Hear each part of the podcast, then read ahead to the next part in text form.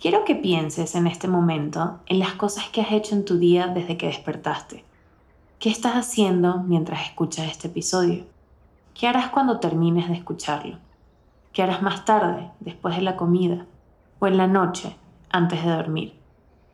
¿Cuántas de esas acciones que hiciste o estás haciendo o vas a hacer las repetiste ayer y el día anterior a ese? ¿Cuáles también repetirás mañana? Y luego, ¿qué pasaría si cambiaras una de esas cosas por algo diferente? ¿Crees que te adaptarías? o tu rutina se caería completamente.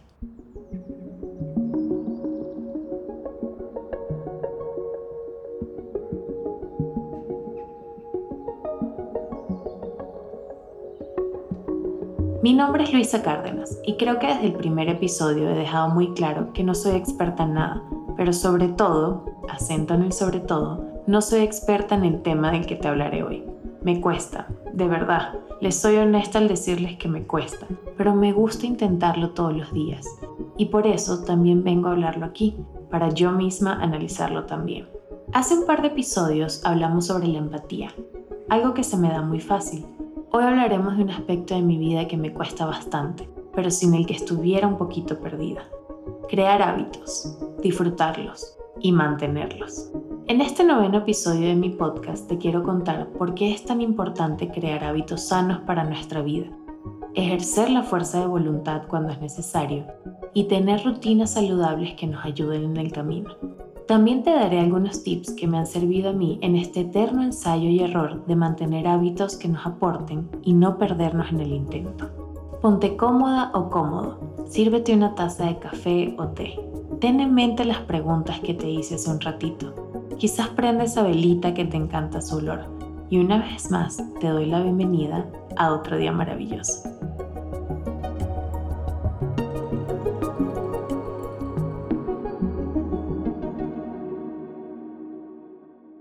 Con frecuencia pienso en quién seré dentro de 5 o 10 años. ¿Qué haré? ¿Dónde viviré? ¿Quién seré como persona? ¿Qué habré logrado? No se preocupen, esto no me quita el sueño, ni tampoco es una idea que me consume. Simplemente me da curiosidad, me ayuda a ver hacia adelante, a plantearme metas que sean posibles de lograr en ese espacio de tiempo. Pero también me hace analizar quién soy en este momento y cómo puedo recorrer un camino que me haga llegar hasta este punto donde quiero estar. Todo lo que hacemos cada día nos acerca o nos aleja de nuestros sueños. No hay que ponerle tanta presión, ojo, tranquilos. No es tan blanco y negro, pero en la gran escala de las cosas sí es así. Uno de los fundamentos más valiosos en ese camino que me acercan o me alejan de mis sueños o metas son los hábitos con los que vivo día a día, los que le dan forma a mi vida y me llevan del punto A al punto B. Digamos algo así como la columna vertebral de mi rutina. Hay personas que aprenden sobre este tema muy temprano en la vida, como los atletas o los músicos. Todo en su vida se trata de crear rutinas y mantenerlas rutinas que muchas veces les crean sus entrenadores o maestros, las personas que los apoyan. Despertarse a cierta hora, desayunar algo específico, entrenar tanta cantidad de tiempo en tales días de la semana, hacerse chequeos y evaluaciones constantes para medir el rendimiento y así sucesivamente. Desde muy niños son expertos en este tema, tienen una meta muy clara y saben que para llegar a ella tienen que pasar por un proceso riguroso. Señores, yo creo que si han escuchado todos los episodios de mi podcast hasta ahora, sabrán perfectamente que estoy lejos de ser una de esas personas. Les admiro y les apoyo profundamente, y más en este momento que estamos viendo las Olimpiadas y todo lo que se puede lograr con entrenamiento y constancia. Pero no, definitivamente no fui una de esas niñas que aprendieron desde muy pequeñas a seguir rutinas rigurosas. Tal vez solo con mis clases de flamenco y mis ensayos, pero de resto nada era tan estricto. Y quizás tú que me escuchas tuviste otras disciplinas, pero como yo, tampoco te especializaste específicamente en algo. Así que esta parte de mi vida la he tenido que desarrollar, aprender de qué se trata, entender en qué me beneficia y hacerlo, simplemente hacerlo. Día a día voy aprendiendo cómo, voy buscando métodos que me funcionen, tratando de hacerlo mejor, de no desistir y ser constante.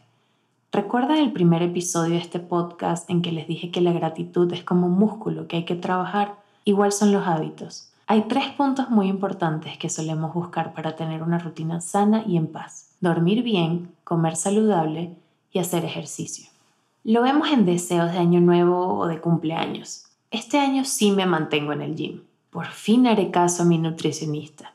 Despertaré temprano para aprovechar más el día. Y como muchas veces pasa, un par de meses después volvemos al mismo círculo interminable de regresar al punto uno y desear que hubiéramos continuado. Me ha pasado a mí muchas veces. Hacer ejercicio es el hábito que más me cuesta y que más he tratado de mantener. Y creo que también por eso quise explorar el tema aquí en este episodio del podcast. Quizás para ti no es ejercicio, no tiene por qué serlo. Quizás es la lectura, por ejemplo. Quizás tu combinación perfecta de una rutina sana es otra, y eso también está bien. Pero todos tenemos esa espinita de cosas que quisiéramos hacer con regularidad, sin perder el ritmo, y que por alguna razón nos cuesta tanto mantener. Entonces me pregunto, ¿las cosas que queremos hacer son las más adecuadas para nosotros? Si tanto nos cuestan, ¿es que realmente las necesitamos? Mi mayor pecado es dejar las cosas para el día siguiente. Aun cuando me propongo tareas que debo hacer en el día, mi mente deambula mucho. Voy de una cosa a la otra sin darme cuenta que lo que menos quiero hacer lo dejo para mañana. Y así muchas veces nos pasamos la vida, pero mañana siempre llegará y lo que aplazamos hoy nos terminará mordiendo la cola. Por eso, a veces tenemos que preguntarnos por qué se nos hace tan difícil y más importante aún, cómo podemos darle la vuelta para hacerlo parte de nuestra vida. Entonces, empecemos desde cero.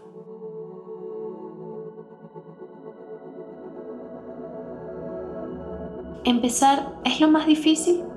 Sí, probablemente. Cuando hábitos se refiere, todo se siente más difícil justo antes que se haga más fácil. Es como correr para llegar a una meta. Cuando sientes que ya no puedes más, simplemente sigues. Quieres parar. Tu cuerpo te dice que necesitas parar. Tu cabeza te dice que continúes al paso que vas. Y así es como sigues. Y la meta se acerca más hasta que la pasas. Y justamente para hacer las cosas más fáciles están los hábitos. Quizás no desde el principio, pero sí cuando le entendemos el ritmo. Pensemos cómo surgen los hábitos en nuestra vida. Los científicos dicen que los hábitos nacen porque nuestro cerebro está buscando constantemente maneras de ahorrarnos energía. Dejado por sí solo, el cerebro buscará la manera de volver cualquier rutina a un hábito, porque cuando estamos ejecutando la acción de un hábito, la mente se puede concentrar en hacer cualquier otra cosa. Un cerebro eficiente requiere menos espacio, y al estarse moviendo por rutina, por los caminos que conoce y que repite todos los días, deja de gastar tiempo pensando en las cosas básicas que tiene que hacer, sino que solo las hace. Es decir, puesto más sencillo, los hábitos existen para hacernos la vida más fácil, no para complicárnosla. Sin embargo, cada persona es diferente y su vida se hace más o menos fácil por diferentes causas. Mi abuelo, por ejemplo, se despertaba todos los días a las 5 de la mañana para aprovechar sus horas despierto. En cambio, mi abuela siempre ha luchado con el sueño y no logra dormir antes de las 3 de la mañana. Para algunos, la tarea de ordenar un closet es fastidiosísima. En cambio, a mí me encanta y me relaja. Hace descansar a mi cerebro y ya sé lo que debo hacer y cómo hacerlo. O también hacer religiosamente mi rutina de skincare en la mañana y en la noche. Sé que a muchos les cuesta, requiere de fuerza de voluntad, levantarse, dedicarle tiempo, luego hacerlo antes de dormir, pero para mí es natural y lo hago sin siquiera pensar. No todos los métodos funcionan para todas las personas, pero hoy les quiero compartir algunos puntos que para mí, una persona que busca siempre a la medida de lo posible tener una rutina saludable, me han ayudado. Primero, monitorear nuestras acciones. Esta es una medida que llevo años probando y he descubierto que me ayuda en algunos aspectos y en otros no. Por ejemplo, no me gusta monitorear mi peso ni mis comidas, pero sí el tiempo que logro correr y la velocidad. No monitoreo mi tiempo en redes sociales, pero sí cómo gasto mi dinero. Hay muchas maneras de hacerlo también. Existen aplicaciones en el teléfono para hacerlo automáticamente o también dependiendo de lo que quieras monitorear, puedes crear tu propia estructura en Excel o alguna plataforma que quieras usar. Incluso puede ser un cuaderno de notas. Gastos, rutinas, ejercicio, limpieza, meditación lo que sea parte de sus rutinas y necesiten echarle un ojo.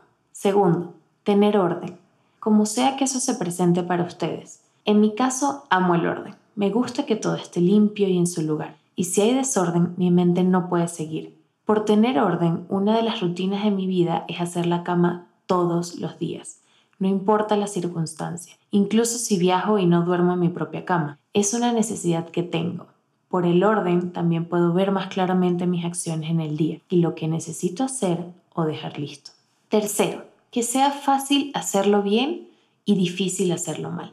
Igual como les comenté en el episodio dedicado a cuidar el planeta, en que las decisiones más fáciles normalmente eran las más dañinas, aplica de la misma manera. Hagamos que nuestros hábitos nos hagan la vida más fácil para bien, para no tener que caer en rutinas dañinas solo porque nos cansa hacer las que necesitamos. Es decir, si quieres comer más sano, por ejemplo, ten snacks saludables a la mano, en un sitio visible, donde se te haga fácil decidir tomar esos y no ir a la tiendita de la esquina por algo que no te hará bien. Si quieres salir a correr en las mañanas de manera constante, deja tu ropa de correr lista desde la noche anterior, cerca de la puerta, donde la necesitas. Anticipar los momentos y estar preparados para lo que sabemos que necesitamos hacer hará más fácil tener fuerza de voluntad. Cuarto, tener una lista de tareas a la mano sea en forma de una agenda, un calendario, una to-do list para chequear. Muchas veces así es como logramos convertir una tarea en un hábito, cuando podemos ver claramente lo que tenemos que hacer, cuando anticipamos que debemos recordárnoslo y al verlo accionamos y lo hacemos.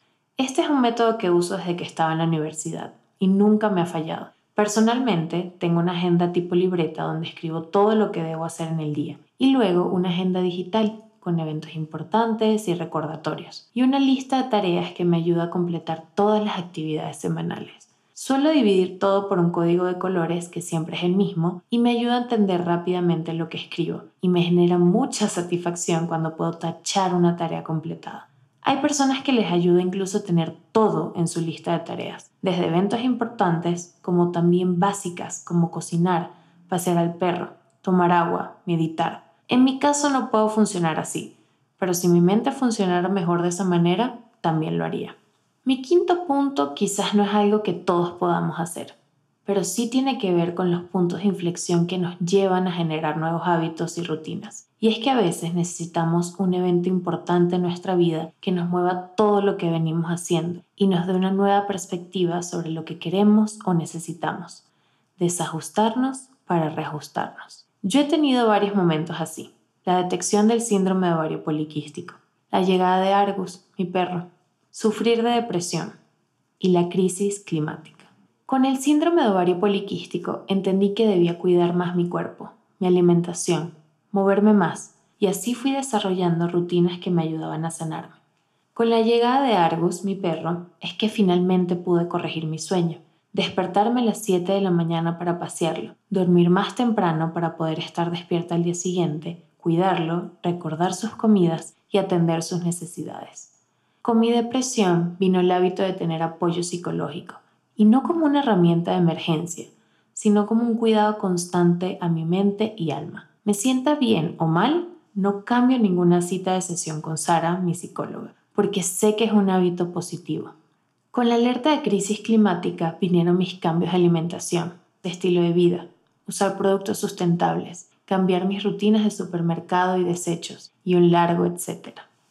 Para mí fueron estos eventos que cambiaron mi mundo y generaron nuevas rutinas. Quizás para ti fue un matrimonio, un divorcio, un bebé, una mudanza, una muerte, una nueva amistad, una ruptura, un cambio de trabajo, una disciplina o estudio y me gustaría que me contaras cuáles fueron los cambios que te hicieron crear nuevos hábitos. A veces bromeo con Oriana, mi productora, que todos los episodios de este podcast están conectados. Hace un par de episodios hablamos de cambios y hoy estamos hablando de un efecto secundario de los cambios, también de la gratitud y, ¿por qué no?, también de la empatía. Creo que al final de esta temporada pudiéramos ir creando el universo otro día maravilloso.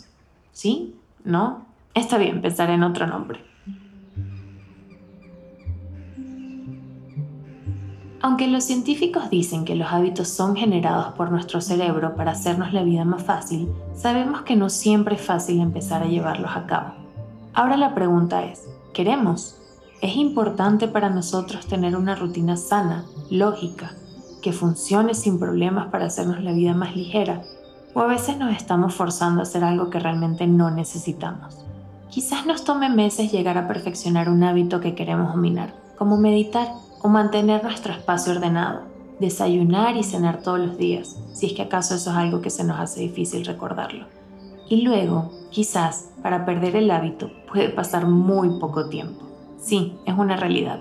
Me pasa con el ejercicio, por ejemplo. Me cuesta muchísimo crear el hábito y luego parece que lo pierdo en un instante. Pero a veces lo más saludable es quitar la tensión del mal hábito de esa parte de la rutina que sabemos que no es buena para nosotros. Nos cuesta hacer ejercicio, concentrarnos para quitar la comodidad de estar sentados en el sofá o en el escritorio. Nos cuesta cocinar la comida saludable porque quizás nos aburre, concentrarnos en distraer nuestra mente de la comida que no le hace bien a nuestro cuerpo y pensar, en efecto, por qué no nos hace bien, porque al final del día no es lo que queremos.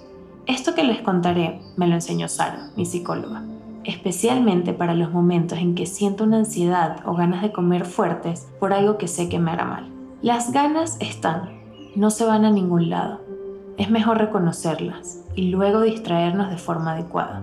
En estos momentos empiezo a hacer un juego mental donde me concentro tanto hasta que solo puedo pensar en el juego. Pájaro, ropa, patata, tambor, borrego, etc. Digo una palabra y luego la conecto con otra palabra que empieza con la última sílaba de la anterior.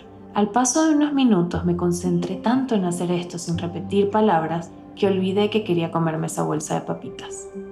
No se trata de suprimir el deseo que tenemos de hacerlo más fácil, de ser lo contrario a lo que necesitamos, sino es más bien deliberadamente mover nuestra atención a otra cosa, distraernos, pasar a lo siguiente y luego regresar a lo que necesitamos hacer. A veces lo que necesitamos es un poco de inspiración.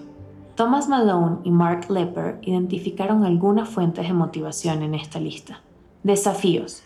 Conseguir satisfacción al lograr algo que es difícil, pero no imposible. Curiosidad. La intriga de hacer algo y encontrar placer al aprender de ello. Control. Nos gusta sentir que dominamos la situación. Fantasía usamos la imaginación para hacer que una actividad sea más estimulante. Competencia. Sentimos algo gratificante cuando nos comparamos con otros y nos vemos en una posición más favorable. Cooperación. Satisfacción al hacer las cosas con otras personas. Y por último, reconocimiento. Nos hace felices que otros reconozcan nuestros logros. Cada quien tiene una manera diferente de canalizar su motivación lo importante es identificar lo que funciona para cada uno y usarlo a nuestro favor. Andrés, mi novio, es muy competitivo y si vamos a una clase de spinning, a él lo motiva saber que va más rápido que cualquier otra persona. Yo, en cambio, juego con la fantasía de la música e imagino que estoy disfrutando en un concierto. Me dejo llevar. Para ayudar a encontrar mis motivaciones, me sirvió muchísimo conocer a mi nutricionista hace un par de años y que me recomendara un libro que se llama Discover Your Clifton Strengths. Al final del libro hay un test que nos ayuda a entender nuestras fortalezas. Cuando lo hice, por ejemplo, el resultado me arrojó que cuatro de mis cinco fortalezas tienen que ver con influenciar a personas y conectar con ellas. Vaya sorpresa. Y esto le ayudó a ella, mi nutricionista, a formular un plan alimenticio y de estilo de vida que me ayudara a llegar a mis metas de una mejor manera, más adaptado a mí, a mis necesidades. Y todos esos métodos funcionaban porque me motivaban, tanto a continuar como a mantener mis rutinas porque veía que daban resultado. ¿Y cómo voy hoy en mi vida? Lo intento todos los días, porque sé que es bueno para mí. Me cuesta hacer ejercicio, pero sé que cuando lo hago ayudo a mi cuerpo. Tengo una rutina de cuidado para mi cuerpo que me ayuda a mantenerme sana, a mantener todo en orden. Todos los días voy perfeccionando lo que me funciona y lo que no. No funciono manteniendo listas tan estrictas absolutamente todo lo que tengo que hacer, pero sí funciono manteniendo metas a largo y corto plazo para todos los días abonar un granito de arena a donde quiero llegar. Quiero ser una persona saludable, quiero llevar una vida sana y en paz, quiero ser una profesional útil, quiero ser una pareja constante y una amiga fiel. Quiero ser muchas cosas, así como quiero seguir creciendo y aprendiendo. Y por eso he visto cómo los hábitos que sigo siempre o intento seguir han tenido un profundo impacto en mi vida. Lo que hacemos diariamente importa. Identifica cuáles son tus hábitos que consideras buenos y que consideras malos y empieza tu camino. Así formaremos una cadena en positivo en nuestra vida. Tendremos más energía, más claridad, más paz. Y les aseguro, señores, que de esa manera seguiremos despertando a tener otro día maravilloso.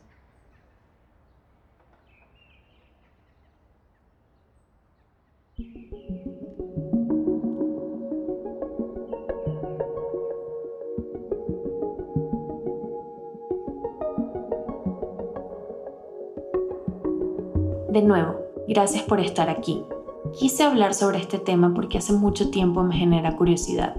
¿Cómo podemos desarrollar mejor este músculo de los hábitos? ¿Por qué nos cuesta tanto? ¿Qué es mejor para nosotros y qué no? Para mí sigue siendo un camino que descubro todos los días y estoy segura que a medida que vaya creciendo irá cambiando, como todo, como es la vida.